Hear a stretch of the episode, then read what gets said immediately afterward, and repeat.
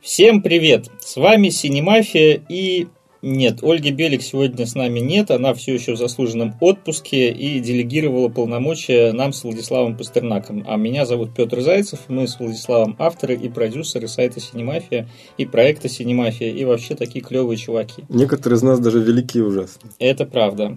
Вот. Ну и традиционная благодарность сразу же студии Велес, Алексею Неверову и нашему звукорежиссеру Дарье Ивановой. А начнем мы, конечно, с новостей недели, и лучше бы, конечно, этой новости вообще не прозвучало, но, увы и ах, ушел из жизни талантливейший актер Антон Ельчин, уроженец города Ленинграда, наш земляк, можно сказать, в возрасте 27 лет, вот его не стало. Пополнил он, к сожалению, собой печально известный клуб 27, в который входят и Эми Вайнхаус, и Курт Кобейн, и Михаил Юрьевич Лермонтов. То есть все, все известные личности, которые в молодости прославились, даже гении в том числе.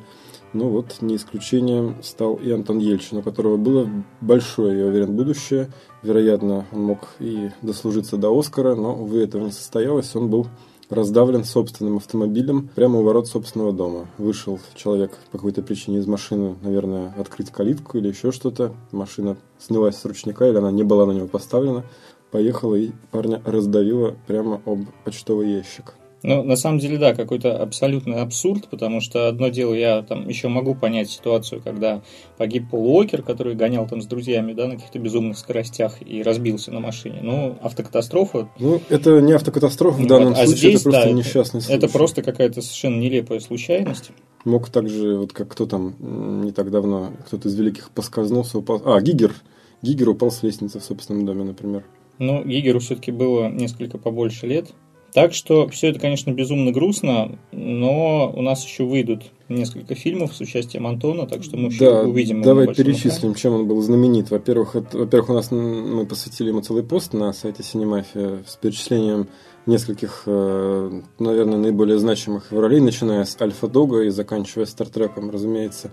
Вот, но, конечно, Стартрек это, пожалуй, самое его самое большое кино, в котором он снимался, но был и прекрасный фильм «Like Crazy», и был интересный фильм «С пяти до семи. Время любовников» в нашем прокате. И еще несколько штук уже сняты, но еще не вышли. То есть но еще... он еще в «Терминаторе» играл в четвертом. Да, кстати, это была далеко не худшая роль, э, я считаю, и в жизни Ельчина. И, кстати, «Терминатор» был далеко не худший. По крайней мере, э, ну, если сравнивать, понятно, что, может быть, там Кайл Рис – это канон и эталон э, в исполнении Майкла Бина, но был и другой Кайл Рис в исполнении Джая Кортни. Конечно, ни в какое сравнение не идет с молодым Кайлом в исполнении Ельчина. Вот, впереди у нас еще в прокате это такие фильмы, как «Порту», э, «Нам здесь не место» с участием Кэтрин Киннер. Э, еще до сих пор в производстве вот-вот должен выйти третий «Стартрек», э, анимационный сериал «Охотники на троллей», который спродюсировал для Netflix Гильермо Дель Торо, где Ельчин озвучил одного из персонажей – ну и еще картина Remember, где Антон снялся с Питером Динклэджем. Да, снял эту картину Марк Поланский, который снял Лемон Сникета. Э, это, в общем, можно ожидать, что это будет нечто выдающееся. Но экранизацию нового романа Стивена Кинга «Мистер Мерседес» будут снимать уже без него. Антона утвердили в проект, но, к сожалению, сняться он не успел. Но вообще молодым актерам что-то в этом году не везет. Вот, э, например, э, главный герой фильма «Бегущий в лабиринте», например, сломал ногу на съемках, и съемки были заморожены по этой причине. Ну, там не только ногу, там вообще переломал это нехило. Экшн-сцену они снимали, и очень неудачно он то ли приземлился, то ли ударился обо что-то. Но, тем не менее, в общем, если хотите вспомнить о лучших ролях Антона, заходите на сайт cinemafia.ru, почитайте. Вот я там написал, что вот, для меня он запомнится больше всего, конечно, картины «Как сумасшедшие», mm-hmm. «Like Crazy». Я не устаю повторять о том, что это, пожалуй, один из самых лучших и искренних фильмов э, о любви, об отношениях. Э, и совершенно шикарный актерский состав, потому что кроме Антона Ельчина там сыграли Фелисити Джонс и Дженнифер Лоуренс. И как бы они там сыграли еще до того, как к ним пришла вот вся эта вот безумная мировая слава. Но при этом раскрыли свой талант практически на полную. Мне из последнего очень запомнилась «Моя девушка-зомби», но я вообще поразился, какое огромное количество народу помнит уже, в общем, давно появившийся в прокате фильм «Альфа-дог». По-моему, просто это самый известный фильм Антона. То есть, когда говорят про Антона Ельчина, меня, во-первых, удивило, какое огромное количество народу знает этого актера по имени, а не просто узнает это как того парня из того фильма, да. Вот, но в целом все, конечно, киноманы сразу же вспомнили именно Альфа-Дог, ну и печальную судьбу персонажа, видимо. Ну, слушай, то, что его узнают, все-таки, мне кажется, в первую очередь связано с тем, что он родом из России. Ну да, это, конечно, существенно. Ну, как из Советского Союза, еще в 89 году он родился, да, и вот за 6 месяцев из Ленинграда его увезли родители ну, в Америку. Зрители, зная этот факт его биографии, конечно, уделяют ему внимание. Ну, родился он у нас в Питере на улице Кораблестроителей на Васильевском острове. Сосед твой практически. Да. Да. Такие дела. Ну что ж, от грустного перейдем к более радостным, что ли, новостям.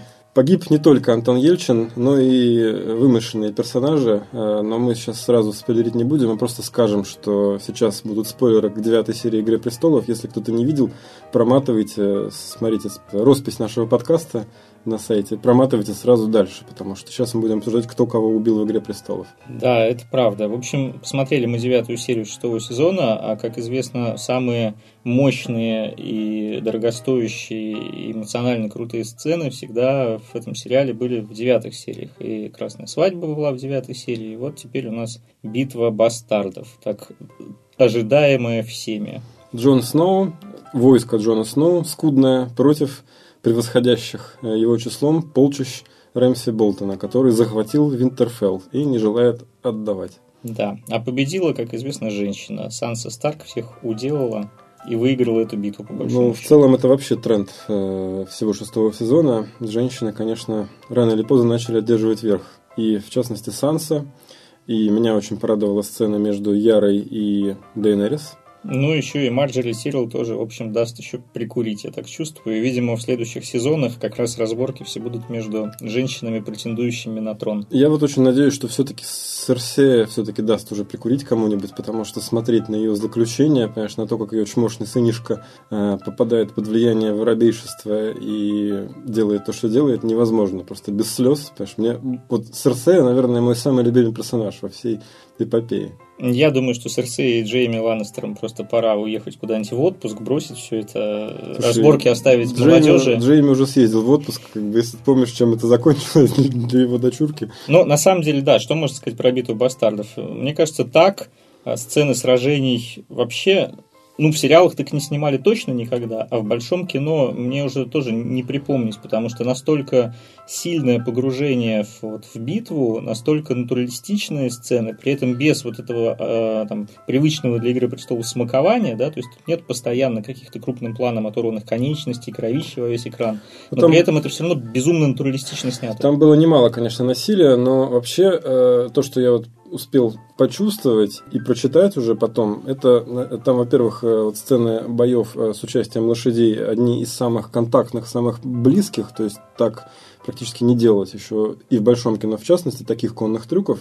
А, во-вторых, э, конечно, сама по себе магия кино какая колоссальная, потому что вся эта сцена, при том, что она производит совершенно ошеломительное впечатление, снята буквально с несколькими десятками лошадей, по-моему, что-то около 250 статистов, но при этом съемочная группа в 600 человек. И все это снималось 25 смен, и они все равно не уложились э, в график. И вот э, момент, когда одичалые затаптывают, э, практически затаптывают Джона Сноу, и он из последних сил лезет наверх, это было придумано и сделано только потому, что они не укладывались в график, не успевали снять э, всю батальную сцену по полной программе, и, соответственно, э, Сапочник написал значит, шоураннерам, что мол, я не успеваю, что делать? Они сказали, ну, мы знаем, ты выкрутишься, переписывай сценарий, жалко, что у тебя не получается, ну, давай, как бы, меняй сценарий, как бы, делай что-то другое на замену. И он придумал эпизод, который, возможно, еще усилил больше эту серию, вот эту вот сцену, где практически затоптали Джона Сноу, он задыхаясь, еле выкарабкался наверх. Это было сделано просто потому, что не укладывались график, это было проще снять но при этом это настолько эмоционально, вот в контексте всего монтажа сцены, что... Конечно, ну визуально это очень круто смотрится. То есть Абсолютно, вот, да. Как будто тебя самого затаптывают. Мне, знаешь, да. вспомнился фильм «Похороны Сталина». Э, такой был советский фильм, перестроечный, по-моему, с с, этим, с Евгением Евтушенко.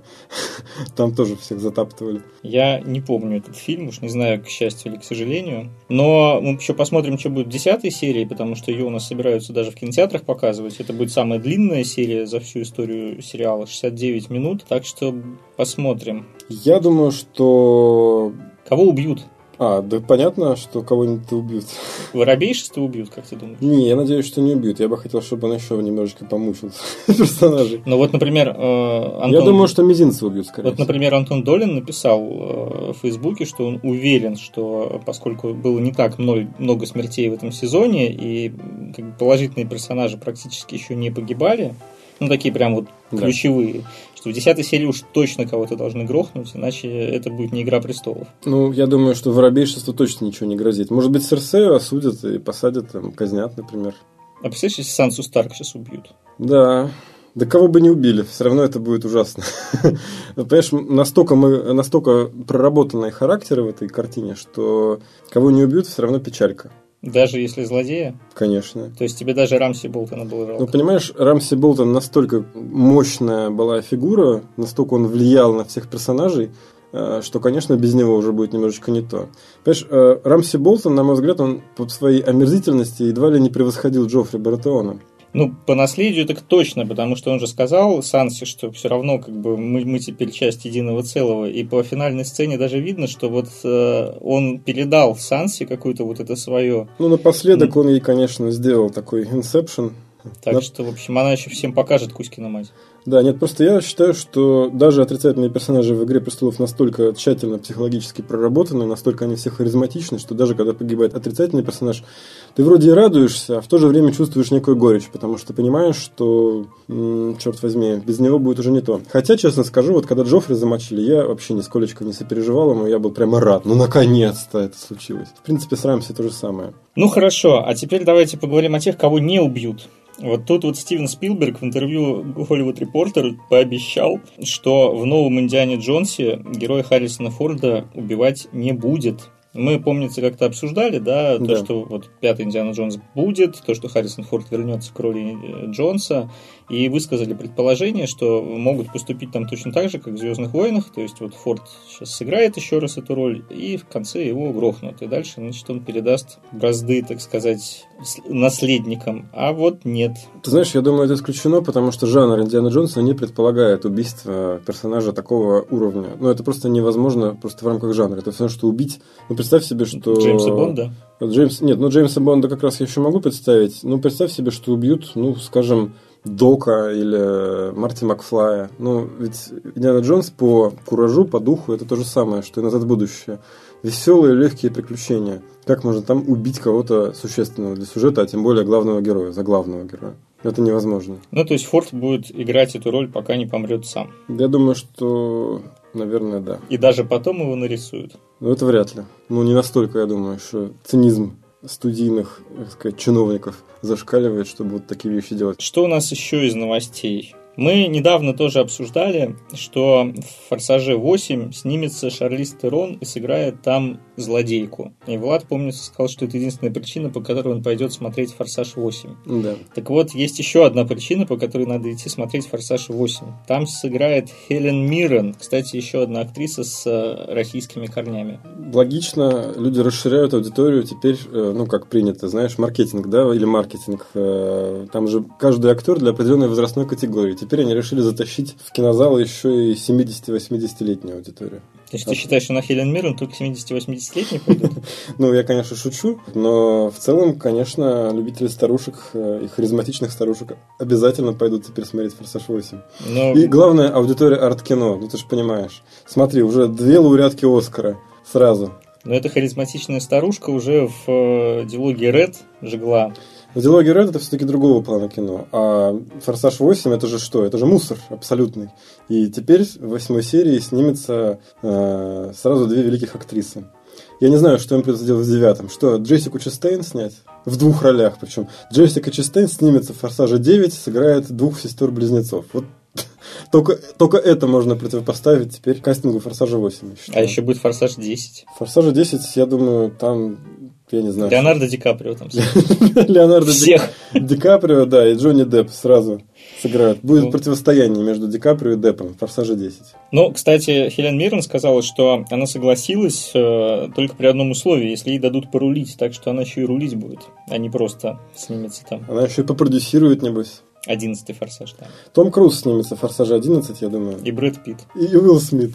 И бюджет этого фильма составит полмиллиарда. Да, но и сборы составят 3 миллиарда. Знаешь, если люди ухитрились выплатить там, сколько, полтора миллиарда сборы были «Форсажа» седьмого, и только потому, что умер Пол Уокер. Вот если бы Пол Уокер не умер, сколько бы собрал «Форсаж»? Ну, я думаю, что примерно столько же. Думаю, Они же всегда все равно шли по нарастающей. Вот интересно, сколько теперь соберет. Представляешь, себе сидит студийный чиновник какой-нибудь. А, хорошо, Антон Ельчин погиб. Сколько мы сейчас срубим бабла-то на Ну, э, кажется очень цинично. щас третьем на Стартреке. Это как-то очень цинично, с одной стороны, но с другой стороны, я не удивлюсь, если это действительно отразится на сборах, потому что, ну, волей или неволей, но там вся рекламная кампания фильма будет сопровождаться упоминаниями о его смерти. Это даже не рекламная кампания, это просто молва в интернете будет сопровождаться. То есть теперь э, выйдет вот э, третий Стартрек, все будут говорить только об Антоне Ельчине. Все Ну, забудут, почему, в, что... почему в интернете? По телевизору тоже будут выходить репортажи, все будут об Ну, этом я говорить. имею в виду СМИ в целом, да. То есть все забудут о том, что, например, Саймон Пегг автор сценария, например, что снимал фильм уже не Джей Джей Абрамс. Ну, кто такой Саймон Пэк, понимаешь, а тут... Саймон Пегг, великий британский актер. Ну, слушай, это та же самая история, что была с э, Темным рыцарем и Хитом Леджером, по большому Нет, ну все-таки Хит Леджер еще Оскар успел получить. Но он уже после получил. Тем не менее. А, собственно, до Темного рыцаря так много его не упоминали никогда в СМИ. Ну, разумеется. Ну, ты же понимаешь, что э, Ельчина не будут посмертно номинировать на Оскар за За Стартрек не будет. Стартрек. Но он все-таки еще немало картин. Может быть, там будет за что номинировать. Ну, а теперь э, к еще одной новости, тоже кастингового характера, и тоже к актрисам. Ну, Мирапас или Рапас снимется в чужом в фильме «Чужой завет».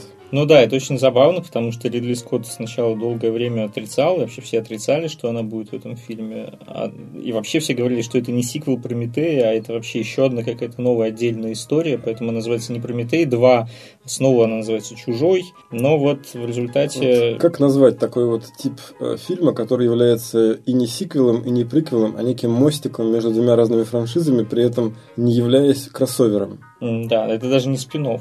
Вот что это такое? Это Чужой Завет. Заколачивание бабок, это вот что это такое. Это некое такое паразитирование на, на брендах. Ну, в общем, суть в том, что, ну, Мирапас, э, или Рапас, или Рапас, я, честно сказать, тоже путаюсь все время в ударении. Но неважно. В общем, ее действительно заметили на съемочной площадке, и уже подтверждено, что она там проведет несколько недель, как минимум. Это значит, что у нее роль, в общем, не эпизодическая, и мы увидим Элизабет Шоу в этом фильме на одной из главных ролей, видимо. То есть шведские актрисы рулят в этом году у нас. Сначала, Алисия Викандер, Да. наша любимая. сначала значит, Алисия Викандер, теперь номер Рапас. Рапас. Кто, да- кто следующий, как говорится? Ну, теперь немножко про мультики. А, Скоро у нас выходит совершенно чудовищный фильм, который называется «Охотники за привидениями», точнее, «Охотницы, на самом деле, за привидениями». И с каждым трейлером мне все меньше хочется это смотреть, потому что, на мой взгляд, это, это просто ужасно. Мне все больше хочется смотреть по той же самой причине. Это будет главное guilty pleasure года. Мне очень нравится ремикс, который там в трейлере играет. И, конечно же, я в первых рядах пойду смотреть на Мелиссу Маккарти. Не знаю, мне нет кажется, же, мне нет же кажется, ничего это смешнее, чем толстуха, которая стреляет по привидениям. Я не знаю, мне кажется, это какое-то паразитирование вообще на франшизе, но тем не менее Sony собирается активно развивать всю эту историю. И анонсировали новый анимационный сериал, который будет называться Ecto Force. И это про еще одну новую команду охотников за привидениями, только действие разворачивается уже в будущем, 2050 год. А Айван Рейтман вот выступит лично продюсером этого Ну, как проекта. всегда. Ну, просто я думаю, что он там будет, знаешь, там ра- раз в месяц заезжать на площадку, смотреть, да, одобряю, и уезжать. Но вряд ли ему есть дело. Я думаю, что ему даже ездить куда не придется, если это мультик, то он по интернету будет просто все отправлять. Будут ему присылать, а он будет в интернет выкладывать. Ну, я думаю, что в этом нет ничего страшного. Вряд ли мы это будем смотреть, например, с тобой. Это же как бы что? Эта студия делает франшизу, чтобы, так сказать, подсадить молодое поколение юных киноманов на ту же самую франшизу, чтобы люди продолжали покупать фигурки, комиксы, культуру, впитывали в себя. Я не знаю, какую культуру будут впитывать э, зрители мультсериала про охотников за привидениями. Мы еще с тобой доживем до того момента, когда действие каких-нибудь очередных охотников будет разворачиваться в в 1850 году. То Опять есть же, они на карете будут ездить скрестят с Линкольном, который охотник на вампиров. с Вием. Линкольн охотник за привидениями. Ужасы какие-то рассказываешь. Ну, а что ты хотел? Это же Голливуд. Ладно, раз уж мы про ужасы, давайте перейдем к теме российского кино. Ужас какой. У нас фонд кино объявил, наконец-то, кто получит господдержку из э, проектов, э, не относящихся к лидерам индустрии, то есть, как называемым независимым Вот продюсерам. унизительный такой статус, да, вот есть лидеры и не лидеры, то есть такие второй сорт, студии второго сорта. Но, тем не менее, вот эти студии второго сорта, так сказать, получат целый миллиард рублей, и все эти деньги будут выделены абсолютно безвозмездно, то Ну, есть не нужно будет все, возвращать. Не все. Справедливости ради, там была таблица, в которой написано, что некоторым деньги выделены на возвратной основе, а некоторым на безвозвратной, а некоторым и так, и так. А я так понял, что вот эти вот, э, те, которые возвратные, это сверх этого миллиарда. В смысле, сверх миллиарда. То есть миллиард безвозвратных, и еще там какие-то деньги дополнительно будут возвратные. А, Ну, вообще- хорошо устроились.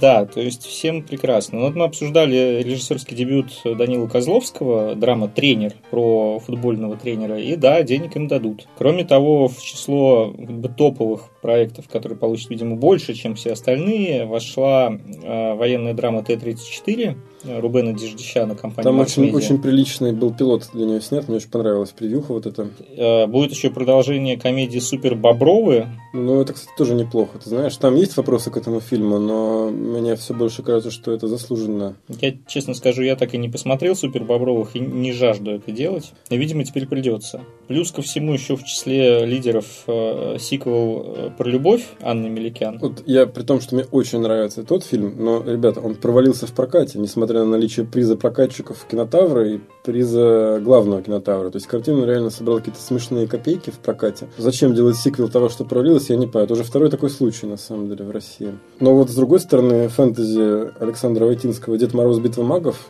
с Бондарчуком, я прям считаю, что это будет круто, это прям стоит одобрить, и я думаю, что это будет очень хорошо. Хорошо, Ну, я знаю про этот проект, да, м, потому что, собственно, я знаю сценариста, который работал над этим фильмом, и они с Войтинским очень так долго и упорно э, оттачивали этот сценарий. Э, Войтинский с этой идеей носился не один год, и вот, наконец-то, получилось это реализовать.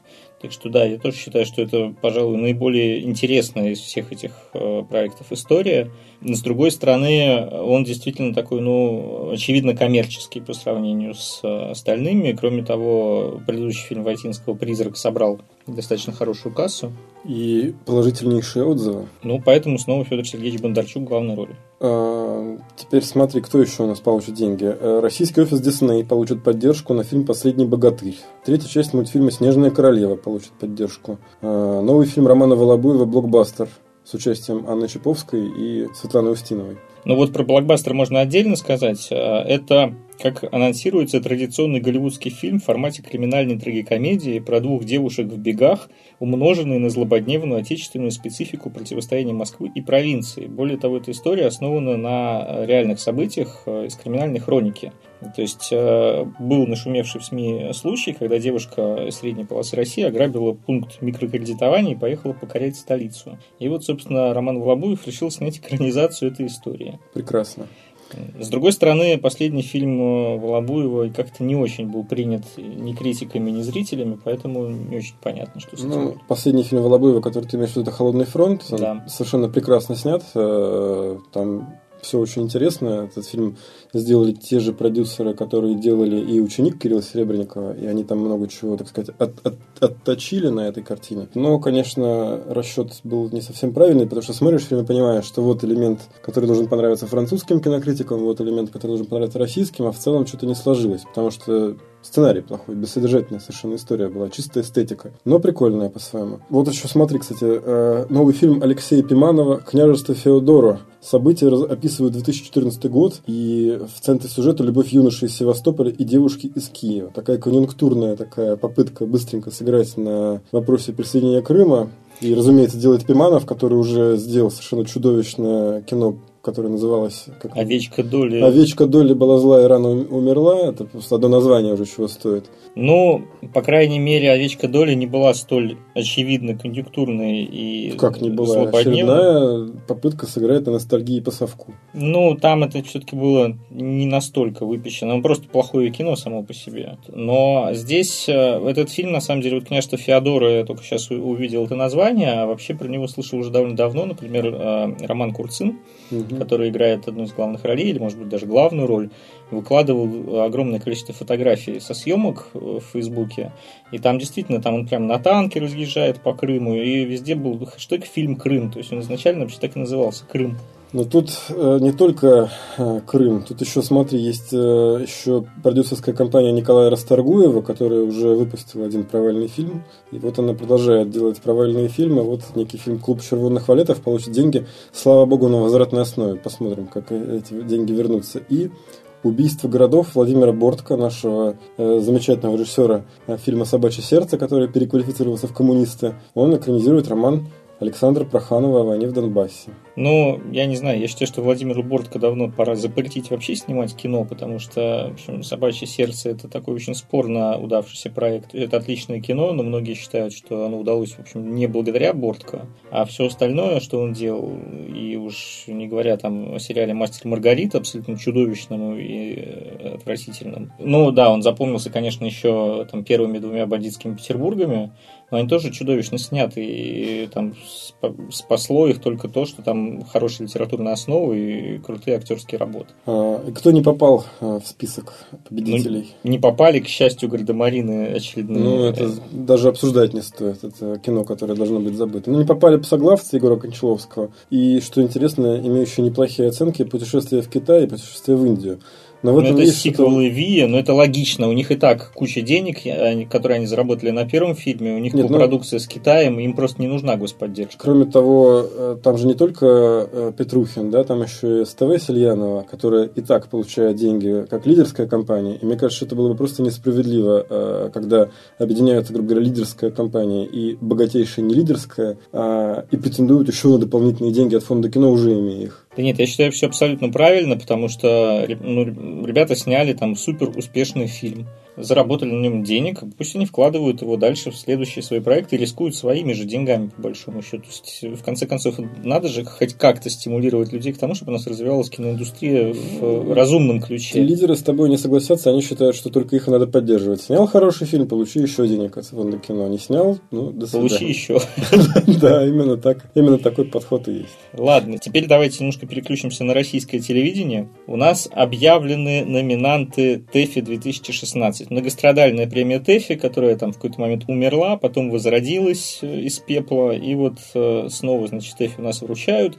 28 июня в первой студии Останкина, собственно, объявят победителей. Ну а сейчас мы давайте немножко поговорим про номинантов, потому что здесь, э, в отличие от, кстати, очень спорной премии продюсеров, который тоже вручалась за телевизионные проекты. И в отличие от «Золотого орла», который тоже вручался за телевизионные проекты, здесь как-то все более-менее адекватно. Итак, а, в номинации «Телевизионная многосерийная комедия», она же, собственно, ситком, представлены интерны, канал ТНТ, физрук, канал ТНТ и кухня, канал СТС. Ну, я ничего из этого не смотрю, ситкомы мне некогда смотреть, и неинтересно, а Охлобыстин меня просто раздражает, поэтому мне это все до лампочки. Тебе это может быть и до лампочки, но на самом деле огромная аудитория у этих проектов есть, и здесь интересно, э, мне лично дадут ли интернам за заслугу, как поскольку они закончились, да, но и кухня закончилась, то есть только физрук из этих проектов все еще продолжается. Угу. Вот. С третьей стороны, только интерны, по сути, являются классическим ситкомом. Собственно, поэтому они назвали это многосерийной комедией, потому что что физрук, что кухня, это уже проекты, которые очень далеко ушли от э, традиционного представления о ситкоме. То есть снимаются много на натуре, там огромное количество декораций и э, огромное количество персонажей. Ну, я не знаю, я, конечно, болею за ТНТ, ну, например, э, на Народной кинопремии Жорж в этом году победила «Кухня». Так что народу ближе все-таки вот этот проект. Ну вот смотри, интересно теперь э, про уже нормальный телевизионный фильм или сериал, да, и тут у нас и лучший фильм-сериал, и лучший режиссер, и лучшая актриса совпадают номинанты. Это «Метод», «Измена» и «Тихий дон». Соответственно, за «Метод» номинирован режиссер Быков, актриса Полина Андреева – за измены номинирован режиссер. И Константин Хабенский еще номинирован за актера в методе. Э, да, значит, режиссер Вадим Перельман «Измены», и это же и лучший фильм, и это же и лучшая актриса Елена Лядова, и э, Сергей Урсуляк «Тихий дон», Дарья Урсуляк «Тихий дон», главная роль женская, и это же и телевизионный фильм, сериал. Но при этом в номинации «Лучший актер» телевизионного фильма сериала а, представлены Охлобыстин и Нагиев из «Интернов» и из «Физрука». То есть, очевидно, как бы комедийные роли. И вот у меня возникает вопрос, неужели у нас, кроме Константина Хабенского в методе, не было ни одной сильной мужской роли драматической? Тот же самый, например, Джейн Ткачук в «Тихом доне» был совершенно шикарный. Почему его обошли? А у меня вопрос, неужели Охлобыстин в интернах что-то действительно сыграл? Ну, я говорю, Он здесь же мне, такой мне- везде. мне кажется, это связано с тем, что интерны закончились. То есть, Ну, что за них уже никогда закончились. дать приз не получится. И не надо давать приз.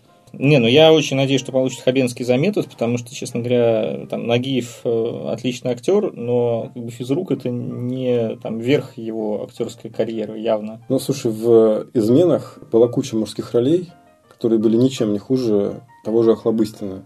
С неожиданной стороны раскрывалось множество актеров, которые вообще могли бы быть номинированы. Ну, слушай, на фоне Лядовой все равно они все там терялись. Ну, короче, мне кажется, что как бы номинировать только исключительно главные роли, как бы, ну да, да, сыграла главную роль, но там есть масса актерских работ, понимаешь, вот номинируют, опять же, роль, а не актера, понимаешь, там есть актерские работы именно, которые, где ты видишь перевоплощение, где актер раскрывается в неожиданном для себя амплуа. Понимаешь, очень многие отмечали для себя второплановых персонажей из тех же измен, и номинации мы не видим. Это ненормально.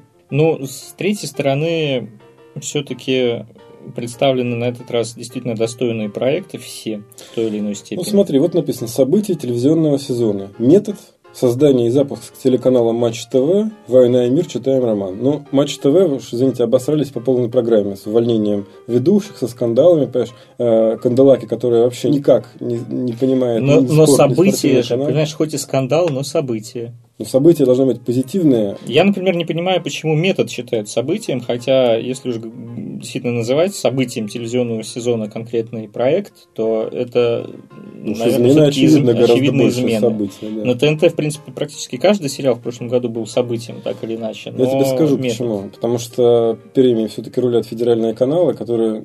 Федеральные, в смысле, государственные каналы, которые никогда не позволят развлекательному телевидению, понимаешь, э, иметь статус, как у них. Э, И то же самое, заметь, с продюсерами. Вот телевизионный продюсер сезона.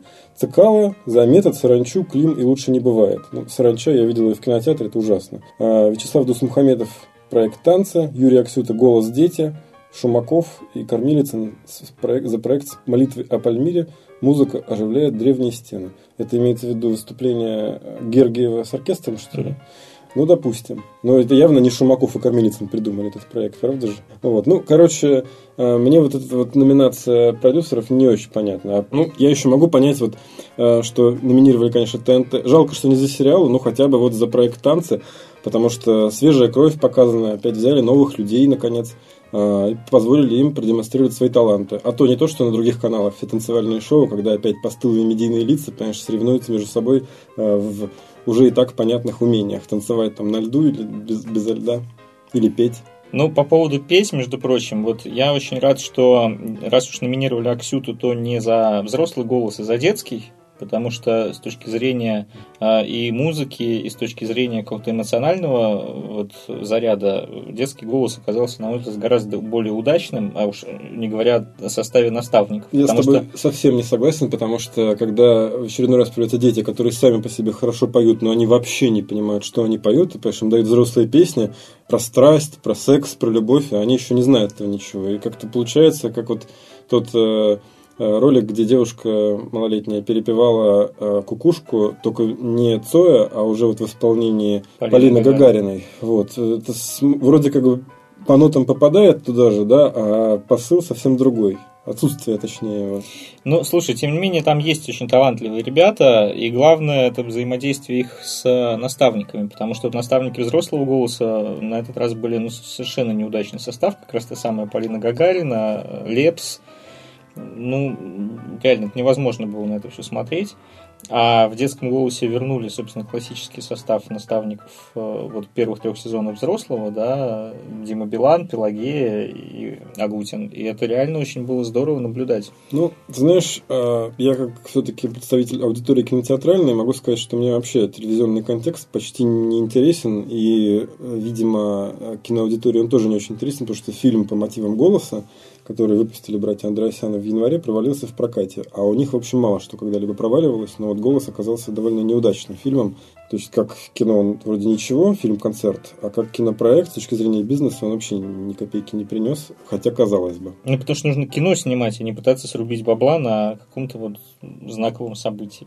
Вот и все. Скажи это продюсерам «Форсаж». «Форсаж» снят круто всегда. Вот. Этого у него не отнимешь. Визуально это всегда крышесносящее зрелище. По-моему, это бурда какая-то уже. Выключаешь мозг, и два часа получаешь удовольствие. Я вот люблю в кино включать, наоборот, мозг и два часа удовольствия. Ты как приходишь на фильм Нолана, включаешь мозг и два часа удовольствия. А «Форсаж» это приходишь... Я не знаю, как это описать.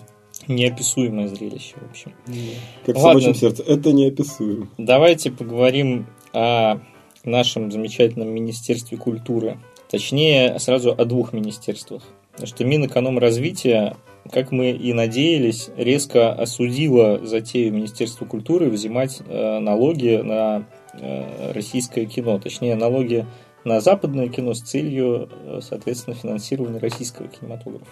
Мы рассказывали уже об этой прекрасной инициативе. И суть, собственно, была такая, что с кинотеатров и с распространителей кино будут снимать э, налог в размере 3% от доходов, а с телевещателей с онлайн-кинотеатров где-то там 0,5% от доходов. И эти деньги было предложено значит, передавать фонду кино и пустить на финансирование российского кинематографа. Но, к счастью, вот и Министерство экономразвития резко осудило эту затею. И на совещании вице-премьера Игоря Шувалова, где присутствовали, собственно, руководители наших э, ключевых телеканалов и кинотеатральных сетей, тоже, в общем, все как-то эту идею осудили. И даже Шувалов напомнил а, о том, что президент обещал не повышать налоги и не вводить новые сборы до выборов 2018 года. Соответственно, это предложение как бы идет в разрез с волей президента, поэтому извините, но... То есть ждем выборов. Еще два года у нас есть в запасе на то, чтобы нормальное кино посмотреть, а потом все. Ну, видимо, да. Ну, в общем, короче говоря, мы как надеялись, так и случилось. Все-таки, в общем, не все идиотские предложения проходят у нас. Ну, пока, ты знаешь, пока на самом деле ни одно идиотское предложение не прошло. Одно только прошло, это ввести дату в прокатном удостоверении. Вот оно только прошло. Единственное было идиотское предложение. Все остальное, в общем, нормально работало. Ну, посмотрим. Ну, и должны же быть какие-то радостные новости про российский кинематограф. Вот у нас есть очень веселая новость о том, что воронежская студия Wizard Animation, известная «Снежными королевами» и «Волками и овцами», да. снимет продолжение приключений котенка с улицы Лизюкова. Совместно с Союз мультфильмом все это будет делаться, потому что права на персонажа принадлежат Союз мультфильму. А в основу ляжет э, история, написанная давным-давно, собственно, автором Виталием Злотниковым, который придумал самую первую историю про этого котенка. Ну, грубо говоря, если считать, что Визард это наш русский э, Pixar, так сказать, лидер в области CG анимации, э, полнометражной прежде всего, конечно же, это справедливо, что они теперь будут еще и как Pixar снимать и короткометражки. 12 минут будет длиться э, мультфильм про котенка с улицы Лилюкова 2. Но он будет в 3D. И пока ну, да. я себе с трудом это представляю.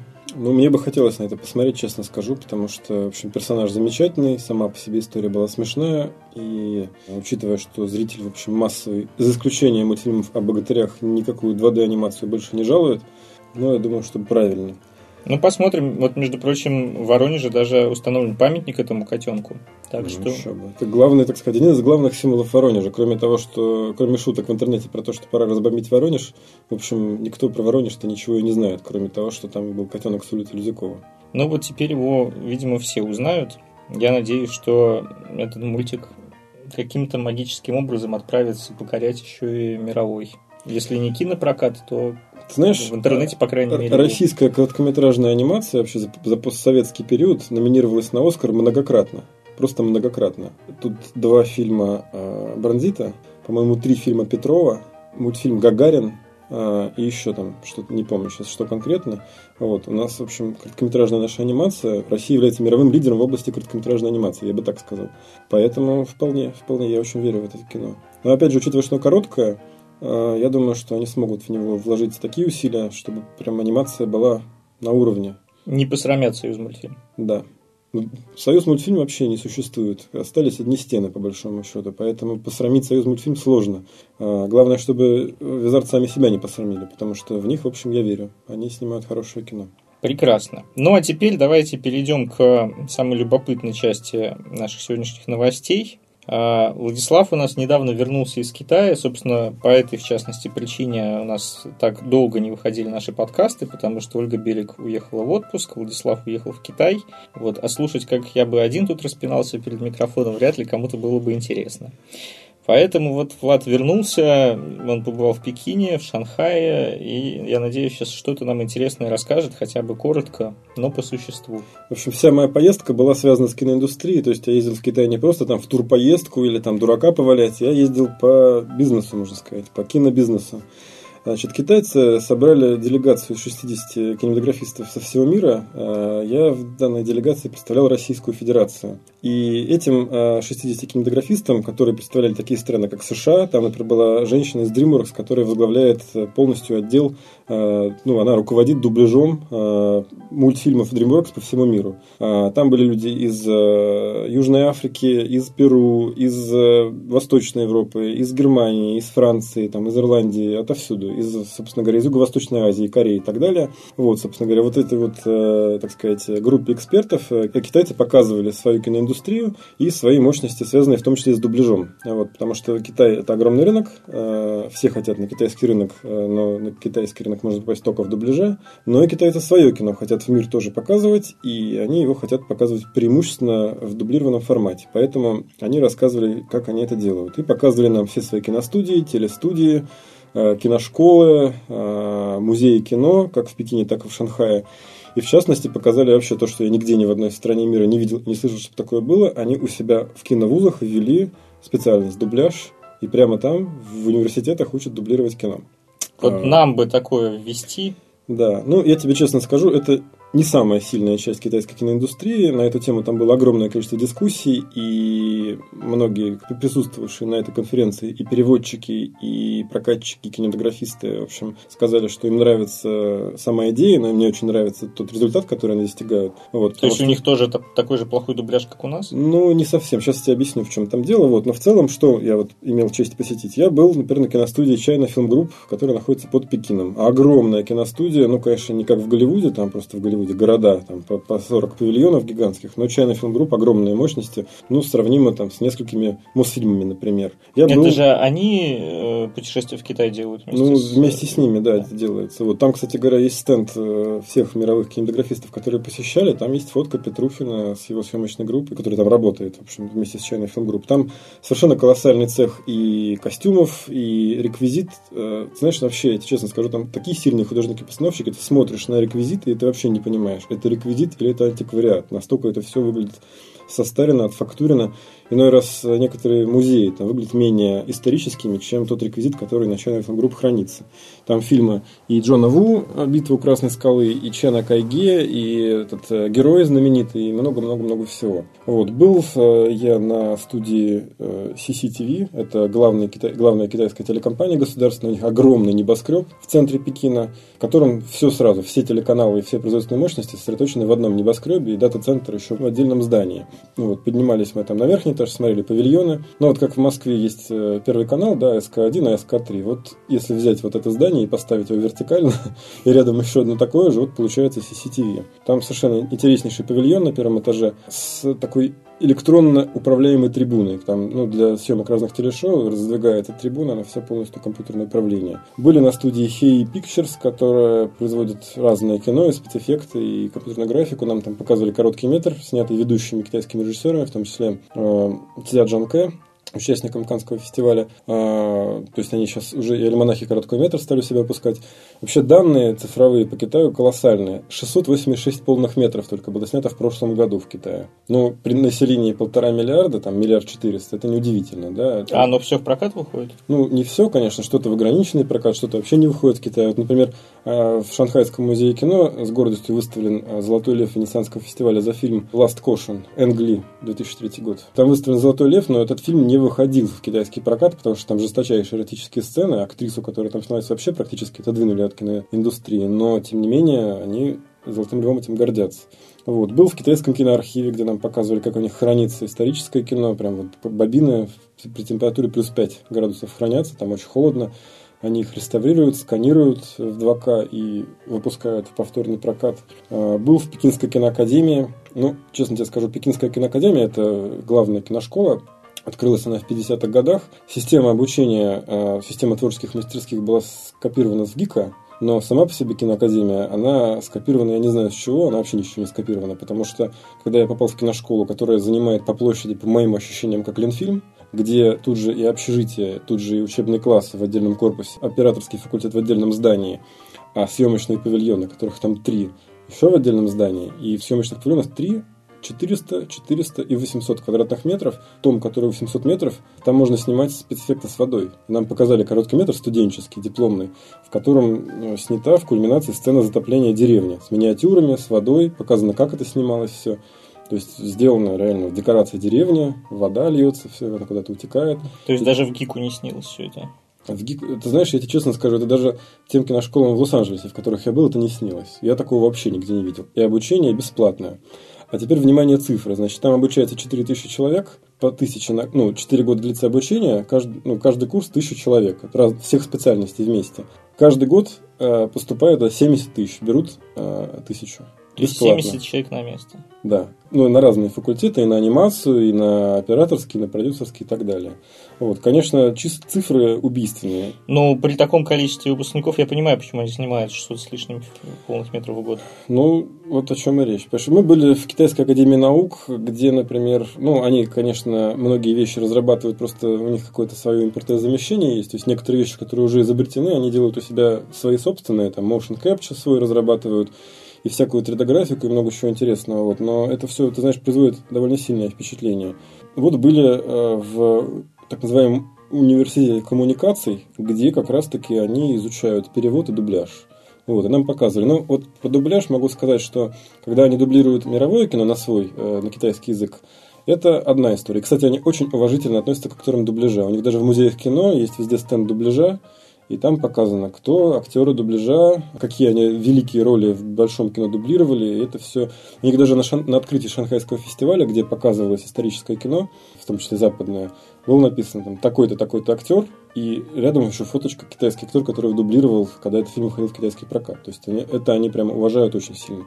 Вот. Но они начали странную, на самом деле, историю. Они дублируют и китайское кино на разные иностранные языки, и его пытаются предложить миру в таком виде, то есть у них местный дубляж свой. И это на меня, конечно, произвело э, смешанное впечатление, так сказать, потому что они э, берут э, на эти роли довольно странных актеров, а в качестве консультантов у них используются просто ну, какие-то случайные местные носители языка, вот, которые не являются ни профессионалами в области ни режиссуры, ни дубляжа, просто вот человека берут консультировать просто потому, что он знает русский язык.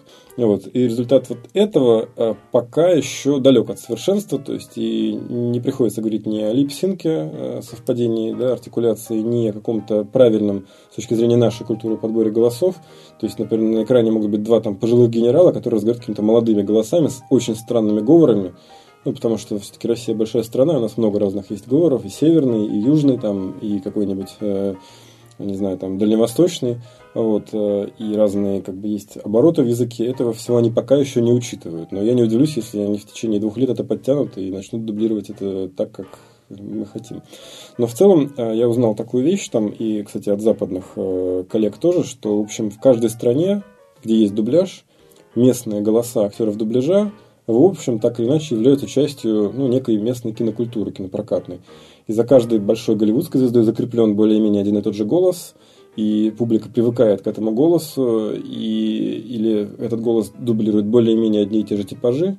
Вот. И в целом это то, чего китайцы пока еще не учли. Но они отчасти для того, чтобы все это узнать, и собрали вот эту делегацию, чтобы им все как бы, давали советы и высказывали мнение.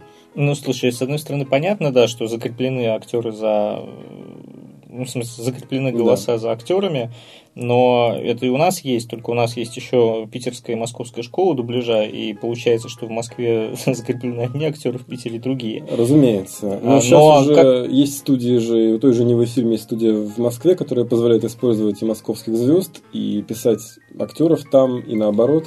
Это понятно. Нет, вопрос э, в том, зачем это китайцам, если в их кино снимаются китайские актеры, за которым у нас никто точно не закреплен. А, китайцы просто хотят, чтобы, как я понял, они хотят, чтобы максимум ресурсов финансовых оставался внутри Китая. Поэтому они не хотят э, аутсорсить э, дубляж за границу.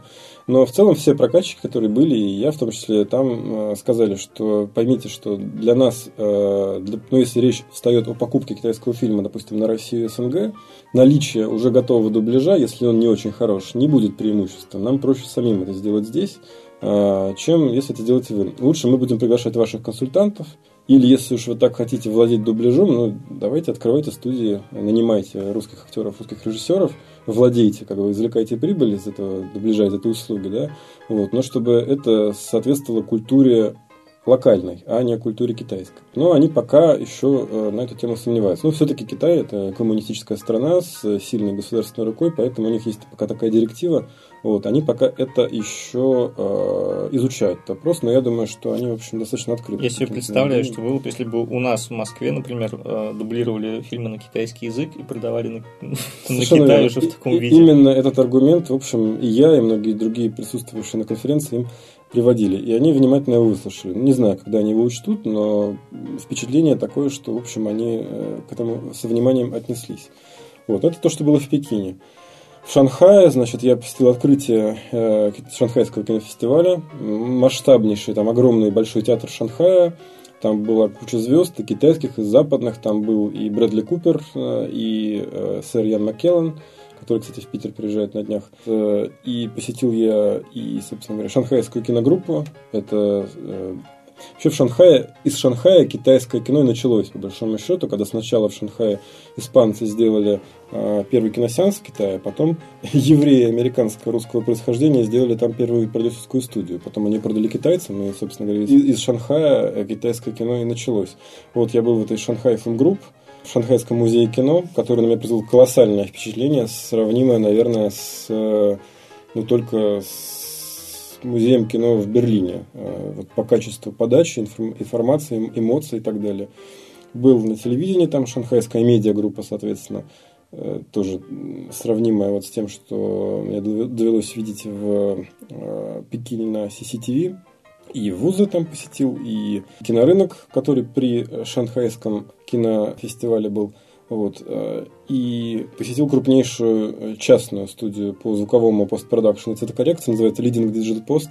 Ее сделали три частных инвестора, один из них американец. Э, посмотрел там, кстати, что э, в Пекине на China Film Group, что в этой вот студии Leading, там есть авторизованные студии Dolby Atmos, они практически идентичные по своей конструкции. Звук там, конечно, потрясающий. Ну, собственно, Dolby Atmos на сегодняшний день, наверное, один из лучших э, форматов. Вот. А, кстати, на China Film Group там был еще Dolby Aura. Вот. Очень интересно. Вот. И был в Шанхайской театральной академии, где своя совсем культура там готовят. И тоже и короткометражное кино там снимается, и актеров там готовят. Тоже очень интересно. Огромный кампус, вот, в котором есть даже несколько учебных театров на этом кампусе. Вот. Очень любопытно. Ну, то есть свой такой мир вообще полностью. Нет, Китай, конечно, находится абсолютно в собственном культурном контексте. Понимаешь, э, ну, миллиард четыреста, они в общем не очень нуждаются, по большому счету, в каких-то внешних культурных продуктах. Им хватает своего, как в Америке. Вот. Но они же смотрят голливудское кино все равно. Ну, слушай, там этих голливудских фильмов, там, по-моему, от 20 до 50 в год показывают. Это только очень нейтральные блокбастеры, такие как, как Warcraft. Вот я ездил в метро пару раз и в Пекине, и в Шанхае. Из каждого утюга реально э, реклама Варкрафта идет. Э, он сейчас выходит там в прокат. Везде, везде висят плакаты, везде висят трейлеры. День независимости выходит у них второй. Причем в Дне независимости есть китайский элемент. То есть в целом более-менее все, конечно, голливудские студии, которые хотят на китайский рынок, вносят э, китайский элемент э, в голливудские фильмы. Они ну, как этого... наш экипаж, например. Ну да. До недавнего времени, на самом деле, Голливуд и наше кино, и, на, и наши элементы вносил свои фильмы, пока наш рынок еще был, ну, так сказать, рос и подавал надежды, и до всей этой истории с импортозамещением можно было видеть все больше наших актеров в русском кино. Ну, вот сейчас доллар упал, э, прибыль упала в два раза, соответственно, и э, уже нет необходимости так заморачиваться для того, чтобы, так сказать, нашего зрителя заинтересовать. Поэтому чуть-чуть пока погасло. А в Китае, слушай, ну, там э, каждую неделю открывается 100 новых кинозалов. Я был в Шанхае в кинотеатре, мультиплекс, ну, как такой, не, можно ли это назвать мультиплексом, 5 залов, в каждом стоит Dolby Atmos, например. При том, что залы не самые большие, там залы по 200 мест, например. Зал на 200 мест Dolby Atmos. А сколько билет стоит? Я не знаю, я был в рамках фестиваля там бесплатно, поэтому не знаю. Но в Китае билеты сравнимые, на самом деле, дешевле, чем э, на Западе. Ну, в Шанхае, может, чуть-чуть подороже, но то есть вот эти гигантские сборы, они обеспечивают за счет количества зрителей, а не за счет стоимости билетов. Ну, в первую очередь за счет количества, конечно. Второй такой рынок – это Индия. Вот мы там пообщались э, с режиссерами дубляжа. Э, там была одна женщина, Мона Шетти из э, Бомбея, и товарищ был режиссер из э, Дели. Соответственно, и тот, и другой дублировали на Индию. Э, она, соответственно, дублировала самый кассовый голливудский фильм – в прокате э, Индии это книга джунглей. Вот. А этот господин, я забыл, как его зовут, э, он, например, дублировал в свое время «Жизнь Пи». Вот, вот они рассказывали. Ну, смотри, самый кассовый голливудский фильм в Индии – это 30 миллионов долларов с небольшим. Но в Индии билет стоит 2 доллара, а рынок огромный. Но в Индии самое кассовое кино свое собственное. Вот Бахубали, например, слышал про такой проект? видел это точно. 10, 10 минут было выложено из него в интернете. Такая дикая батальная сцена, безумная, где какие-то гигантские полотнища запускают с помощью ядер, а потом поджигают. И они накрывают целое войско, и потом все это сгорает. Я так понимаю, что в Индии снимают даже больше, чем 600 китайских фильмов в год. В Индии 900 фильмов в год снимают. Вот. Еще познакомился с председателем Ассоциации продюсеров Нигерии. Вот, у них там еще больше фильмов снимают, но это совсем другое кино. Но еще недавно они снимали его на мини-DV и продавали на DVD по доллару. Сейчас у них уже появились кинотеатры, и сейчас они уже снимают на Red и Alex, у них уже там нормально все. В Нигерии население под 200 миллионов э, человек – при территории гораздо меньше. И, а рынок сбыта вся Африка, потому что они снимают кино на английском, хоть и с специфическим африканским акцентом. Э, очень любопытно. Но это мы еще говорить отдельно обсудим. Слушай, а что в Китае с российским кинематографом? Все-таки смотрят наши кино? С российским кинематографом очень любопытная ситуация. Значит, э, ну, понятно, что они все видели Сталинград, ну, по крайней мере, все, с кем я общался, они все погружены в контекст, а я общался либо с китайцами из киноиндустрии, либо я общался с со студентами, которые учат э, русский язык. И надо сказать, ты знаешь, э, люди по два э, года учат русский язык, они говорят на нем практически свободно. Да, с акцентом, да, со сложностями, да, они должны думать, но ни разу не быв в России, они говорят очень хорошо на русском языке. Так вот, они видели Сталинград, они видели, многие видели «Ночной дозор», они видели авторское кино, там, понятно, Тарковского, ну, советское кино, и все в целом помнят советское кино, у них как бы больше вот в старое наше кино. Ну, видимо, им на уроках показывают еще что-то. Но меня совершенно поразило то, что э, все, без исключения китайцев, с которыми я общался, все смотрели фильм «Он дракон». Причем я не скрываю, что они его скачали, потому что он в Китае не выходил официально, но они его скачивали и смотрели пиратским образом, и все в восторге, в полном, говорят, ой, такой красивый актер, такой красивый фильм, такая красивая актриса, нам очень нравится, это вот для нас главный вообще русский хит последних лет, это вот фильм «Он дракон». А они его на русском смотрели? Или... Ну, те, с кем я общался, на русском, да, в рамках, как бы, вот, ну, в том числе для того, чтобы смотреть русское кино. Вот, и многим вот еще забавно, а, мне многие китайцы говорили, что они видели фильм «Дурак», тоже в пиратском а, варианте, и они говорят, это потрясающий фильм, это очень смелое кино, в Китае снять такое невозможно, мы все в восторге от фильма «Дурак». Это они еще Левиафан не видели. Ну, видишь, ну понятно, что в Китае при, так сказать, том государственном Подожди, а как они сказать, там же у них как-то все очень жестко с интернетом. Даже вот э, когда мы с тобой пытались переписываться, там у тебя что-то ну, то Facebook не работает, то еще что-то не работает. Вначале я приехал в Китай, у меня сначала интернет работал хорошо, в течение дня у меня постепенно отключались функции Facebook, то есть если я приехал и сначала у меня все хорошо работало, я зашел в Wi-Fi раз, у меня работало все, разжил Wi-Fi 2, я перестал получать картинки, но еще получал текстовые сообщения. Потом случилось так, что я мог видеть, что мне что-то пришло в Фейсбуке, но я не мог видеть что, а сам отправить не мог. Я только увидел, что у меня количество сообщений в Фейсбуке растет. И этим все на полторы недели ограничилось. Потом я научился пользоваться VPN. Вот. Э, у меня была уже заранее поставлена программа, просто я, мне было некогда ее осваивать. Я включил VPN, и, в общем, у меня заработало практически все. То есть, из любого Wi-Fi и сотовой связи я смог пользоваться всем полностью чуть-чуть медленнее, чем обычно. Вот. Они смотрят все через VPN, то есть они заходят на торрент-порталы так, а качают, ну, торрент-трафик никак невозможно контролировать, поэтому они скачивают торрент-файл и дальше все закачивают свободно. То есть, короче, пиратство процветает у них тоже. Да, и я думаю, что если они не либерализуют этот рынок, оно будет дальше процветать, потому что очевидно, что чем больше контроля, тем больше теневой рынок. Это то же самое касается наркотиков, это тоже касается до всего на самом деле. Понимаешь?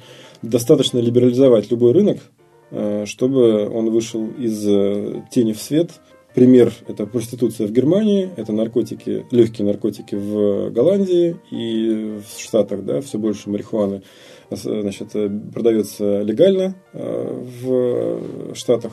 Вот, я думаю, что, конечно, если Китай скажем так, ослабит вот этот информационный контроль, э, то это поспособствует развитию э, VOD-сервисов легальных. Хотя пока там огромное количество своих, то есть э, там были презентации на наших, на нашей конференции местных таких аналогов Netflix, и довольно интересно, кстати, там есть китайско-американские компании. Например, там есть компания, которая, грубо говоря, вторая после Netflix по рынку, вот их метод создания э, субтитров вообще он э, аутсорсинговый, э, он полностью краудсорсинговый. То есть они берут фильм, к нему есть английские субтитры, и дальше с помощью краудсорсинга они в течение трех-четырех суток ухитряются получить этот фильм с переводами на все языки. То есть они просто дают миру английские субтитры, и дальше аудитория этого сервиса, видимо, за какие-то ништяки переводит э, фильм на те языки, которые знают. И в течение 72 часов любой фильм у них оказывается переведен там на 30 То есть такой языков. легальный нотабиноид получается. Угу. Восхитительно. Mm. Так а вот в эти онлайн-сервисы у них голливудское кино, там российское кино в большем объеме, чем то, что выходит в прокат? Или у них легально только то, что до Легально только то, что допущено, но у них очень интересная система квот. Вот я на этой студии лидинг спросил, говорю, вот, ребята, если, допустим, я вам, допустим, дам какой-нибудь свой фильм на постпродакшн, я с этого получу какие-то там, не знаю, налоговые льготы, например, на территории Китая. Сказали, нет, налоговых льгот в Китае никаких нету, это не как на Западе, где регионы между собой конкурируют, но ты можешь, говорят, пройти по другой квоте. То есть там есть квота на попадание в прокат готового иностранного фильма, а есть квота на, постпрод... на копродукцию. То есть, если ты хочешь совместно с Китаем что-то сделать, ты тоже должен попасть в квоту. Но эта квота шире, чем квота просто на прокат. То есть, если ты хочешь просто сделать кино и продать его в Китае, это одна квота, достаточно узкая. А если ты хочешь сделать совместно с Китаем э, кино, это другая квота, она шире. Естественно, она квота, потому что с Китаем имеет смысл делать, если ты хочешь в китайский прокат. Но поскольку ты все-таки в Китай вкладываешь таким образом какие-то деньги, даешь работу китайцам, кинематографистам, ты, соответственно, имеешь право попасть в прокат, но это все равно тоже как-то ограничивается. Ну вот путешествие в Китай, который V2, он по этой схеме делается. Именно так, да. Понятно. Короче, знаешь, я тебе так могу сказать. Вот мое ощущение, что Китай, конечно, это огромная страна с огромным рынком и огромными финансовыми ресурсами. Я вообще не понимаю, почему... Ну, то, что я увидел, да, по моим ощущениям, конечно, Китай это не страна из группы БРИКС, да, Бразилия, Россия, Индия, Китай – и, и Южная Африка. Это вообще три разные, это, это пять разных экономик. По моим ощущениям, Китай ближе к американской экономике, чем э, к российской или там бразильской. А, и тем более южноафриканской. То есть это далеко не просто развивающаяся страна. Да, они еще много чего не умеют, но в целом их финансовые производственные возможности сравнимы с американскими или будут с ними сравнимы в ближайшие несколько лет. Вот. А их внутренний рынок, он просто один из крупнейших в мире. И говорить о том, что это страна из группы БРИКС, просто по крайней мере, в контексте киноиндустрии неправильно. Это один из лидеров мирового кинематографа, по большому счету. Просто от того, что мы не знаем китайского языка и ничего не знаем про Китай, не значит, что Китай не существует.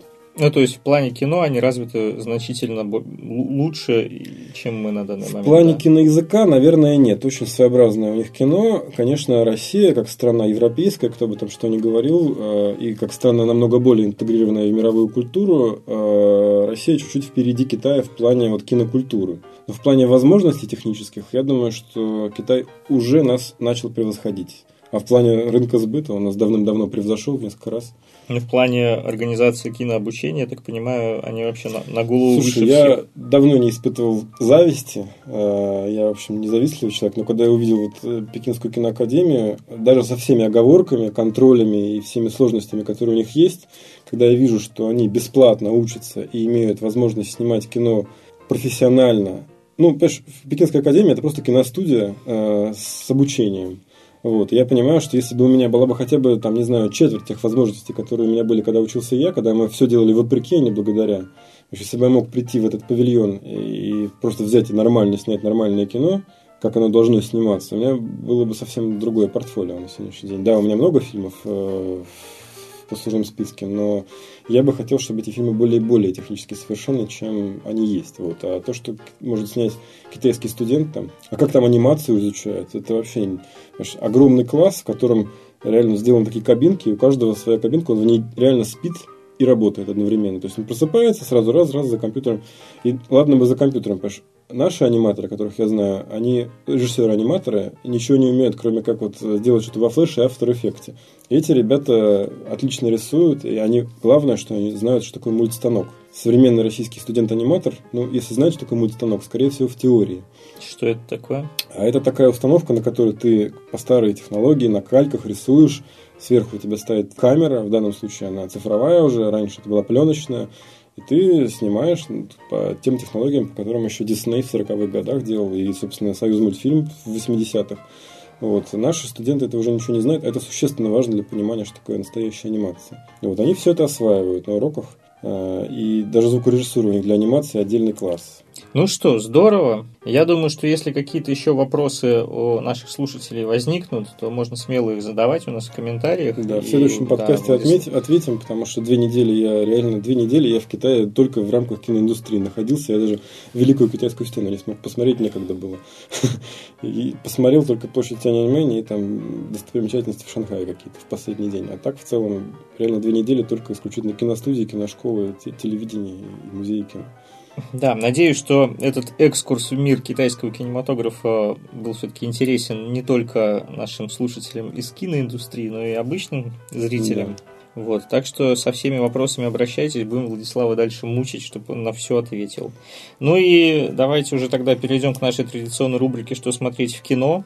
У нас на этой неделе выходит всего три картины, как это неудивительно, хотя, казалось бы, разгар лета. Ну, может быть, именно потому, что все разъехались, а может быть, потому, что все просто боятся бодаться с Днем независимости. Да. Это главная премьера этой недели, День независимости Возрождения. Первый э, сиквел в истории режиссера Роланда Эмериха. Ну, мне нравится вообще концепция сама по себе, что и у нас было 20 лет, и у них, у инопланетян тоже было 20 лет. Это очень логично, потому что по- понятно, что после того, как человечество узнает, что есть э, инопланетные угрозы, пора, в общем, прекращать какие-то межгосударственные распри на Земле и сообща вместе объединяться и готовиться к отражению угроз инопланетных. Но инопланетяне тоже, оказывается, не лакомшиты, они прилетают уже существенно подготовившись. Ну, да, я думаю, что пересказывать здесь сюжет нет никакого смысла. Если вы еще и трейлер не видели, то бегом смотреть трейлер. И сюжет очень простой. Прилетели инопланетяне и напали на Землю.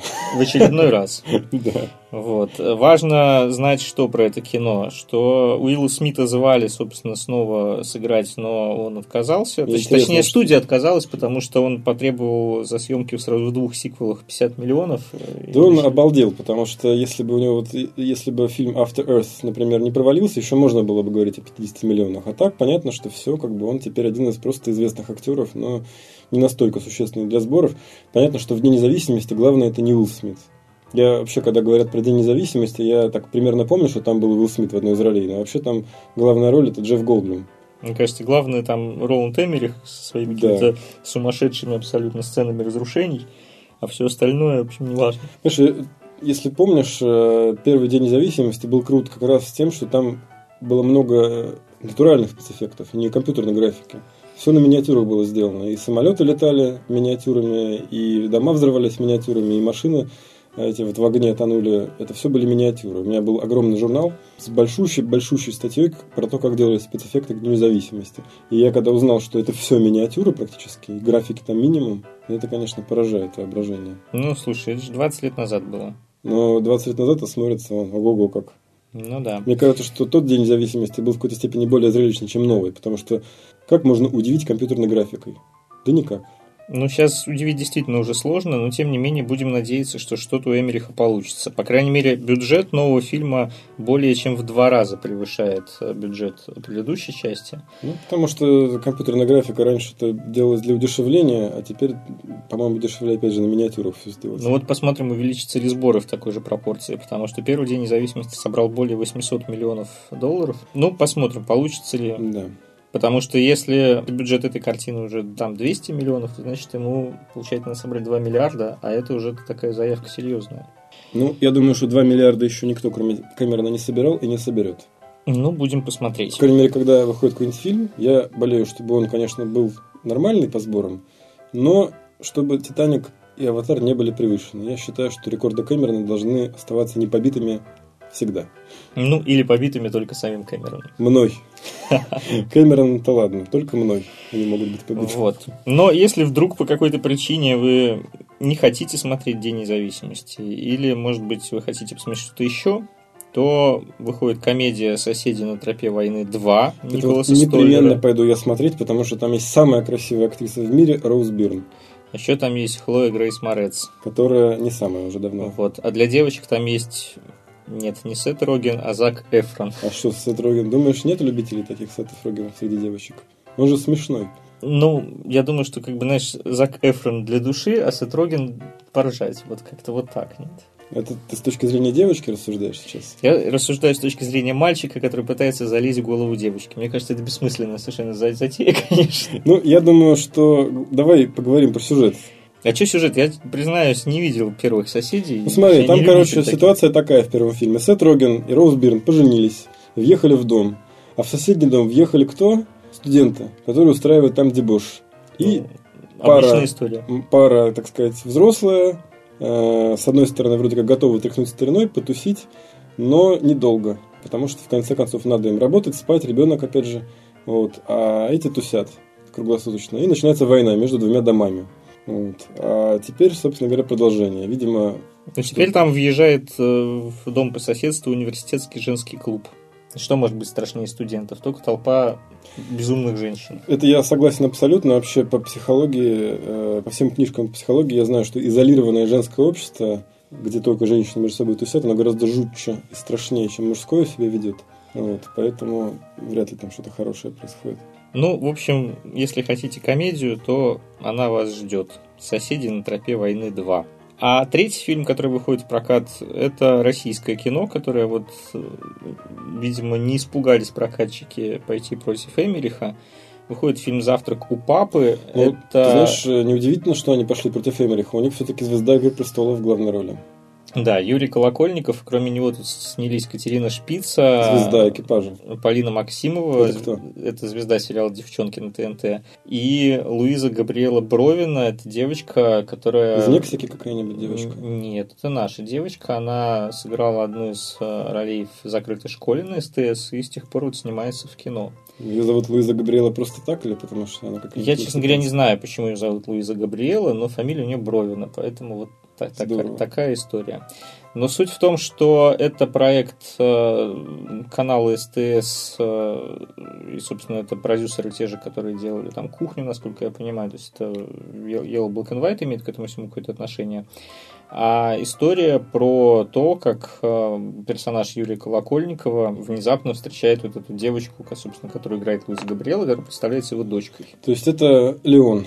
Ну, только вот этот вот э, Саша Титов, он не киллер, а креативный директор рекламного агентства. А, так это московское наше гламурное, доброе, старое кино про креативных директоров, э, которые ездят на дорогих машинах и работают на стрелке. Ну, был же такой фильм в прошлом году. Базилевс его еще снимал. Там тоже был какой-то креативный директор. На радио он работал. И э, тоже у него там появлялась какая-то малолетняя семья. Ну, в общем, это какая-то очередная история про несуществующих людей. э, В несуществующей Москве. Да, в несуществующей Москве. Э, Классическая современная российская комедия. Доброе кино. Доброе кино. Но мне кажется, что просто ради Колокольникова и Шпицы надо туда идти. Но Ну, судя по трейлеру, вообще великий актер. судя по трейлеру, Шпицы там очень мало. Так ее и в экипаже было немного. Но с другой стороны, даже если ее мало, это уже украшение любого фильма, я считаю. А Агна Грудита не было нигде. Нет, я ее нигде, кроме экипажа, не видел. Жалко. Ну, все еще в прокате еще четыре фильма, которые тоже стоит смотреть. В поисках Дори от студии Pixar. Ну да, мы так вкратце про них расскажем, потому что Да. пропустили несколько подкастов, так сказать. Вот. Ну, в Продолжение в поисках Немо, в поисках Дори. Славные парни в главных ролях Райан Гослинг и э, Рассел Кроу. Э, фильм участвовал в Канском фестивале вне конкурса. Иллюзия обмана 2. Продолжение «Иллюзии обмана», исполнительный продюсер Дэвид Копперфильд. В главных ролях в «Иллюзии обмана» Вуди Харрисон, Джесси Айзенберг, Лизи Каплан, Дэйв Франко. Да, это брат э, Джеймса Франка. И, кстати, действие происходит частично в Китае, как раз по той самой китайской квоте совместно с Китаем. Они вынесли действие в Китай, чтобы попасть в китайский прокат. Но здесь интересно, что Айлу Фишер заменили на Лизи Каплан в этом проекте. Но для меня главная проблема, что там больше нету Мелани Лоран. Главное было достижение как бы первого фильма, наличие Мелани Лоран. Зато есть Дэниел Редклифф. И сам факт того, что он играет типа фокусника, наш любимый всеми Гарри Поттер, это очень смешно, мне кажется. Ну, не знаю, мне кажется, ничего особенного. Ну, борода у него, да, он играет как... Теперь он Понимаешь, теперь Дэниел Рэдклифф старательно размежевывается с имиджем Гарри Поттера, поэтому он играет черти что. Он играет бородатых каких-то фокусников, э, рогатых людей, он... смердящие трупы и трупы, так далее. Про смердящие трупы в следующем подкасте да. мы обязательно отдельно вот. поговорим. Ну и главная, так сказать, жемчужина кинопроката – это русский фильм «Чистое искусство», где в главной роли сыграла обнаженная Анна Чаповская. А еще там играет Петр Федоров, и снял все это Ренат Давлетьяров. И прям это надо смотреть, потому что Аня Чаповская это даже круче, чем Катерина Шпица. Это прям звезда нашего российского кинематографа. В общем, чистое искусство это весьма достойный триллер, про преступления в области искусства. В области Помнишь, искусства, как э, да. в электронике был такой стамп, его играл Басов, и он пел «Работа в области искусства меня влекла к себе давно». Вот примерно про это и фильм э, «Чистое искусство» с Анной Чаповской и Петром Федоровым. Э, рассказывается в фильме про мошенников, которые мошенничают в области значит, старинных полотен и современных э, тоже. Вот. И героиня Чаповская совершенно случайно оказывается втянута в эту всю историю, пытается как-то распутать и разобраться вообще, что к чему и почему убили ее парня. Немножечко, мне кажется, этот фильм пересекается с вот э, э, тем самым э, фильмом с Паулиной Андреевой. Помнишь, эротическая драма тоже была с Петром Федоровым и Паулиной Андреевой? Саранча. Саранча, да. Мне почему-то ассоциируется чистое искусство с, с Саранчой. Но мне кажется, это в чем-то лучше, как минимум по той причине, что «Саранча» это был сериал, нарезанный в полный метр – а чистое искусство это все-таки полный метр, который ни во что не нарезан. Ну да, там был очень неплохой сценарий еще изначально, и, в общем, мне кажется, что все удалось у Давлетьярова. Да. Хотя он, в общем, не режиссер же по образованию, да, он продюсер, который ну, переквалифицировался слушай, в режиссера. Знаешь, ведь э, вот что-что, а режиссура в фильме «Азори здесь тихие» была хорошая. Сценарий там был странный, и монтаж, а режиссура была нормальная. Актеры там играли, кадры были хорошие, все там было как надо. Ну и здесь тоже, в общем, все вполне хорошо. Так что на этом мы с вами прощаемся. В следующий раз с нами уже снова будет Ольга Белик, которая не даст нам растекаться мыслью по древу и оживит все, что здесь происходит. Мы расскажем вам, да, про смердящие трупы в исполнении Дэниела Редклиффа и про что-то еще. И я, Владислав, я думаю, ответит на все вопросы про китайскую киноиндустрию, если они у вас возникнут. Ну, если у меня будут на них ответы, то мало меня спросят, например, видел ли я Джеки Чана. А мне ответить-то будет нечего. Конечно, не видел. Ну вот и ответишь. Вот. На этом всем пока. Мы были в студии Велес. Меня зовут Петр Зайцев. Меня зовут Владислав Пастернак. Большое спасибо звукорежиссеру за пультом Дарье Ивановой и Алексею Неверову, да, который нас все еще сюда пускает, несмотря на все наши дебоши. Всем пока. пока. До новых встреч.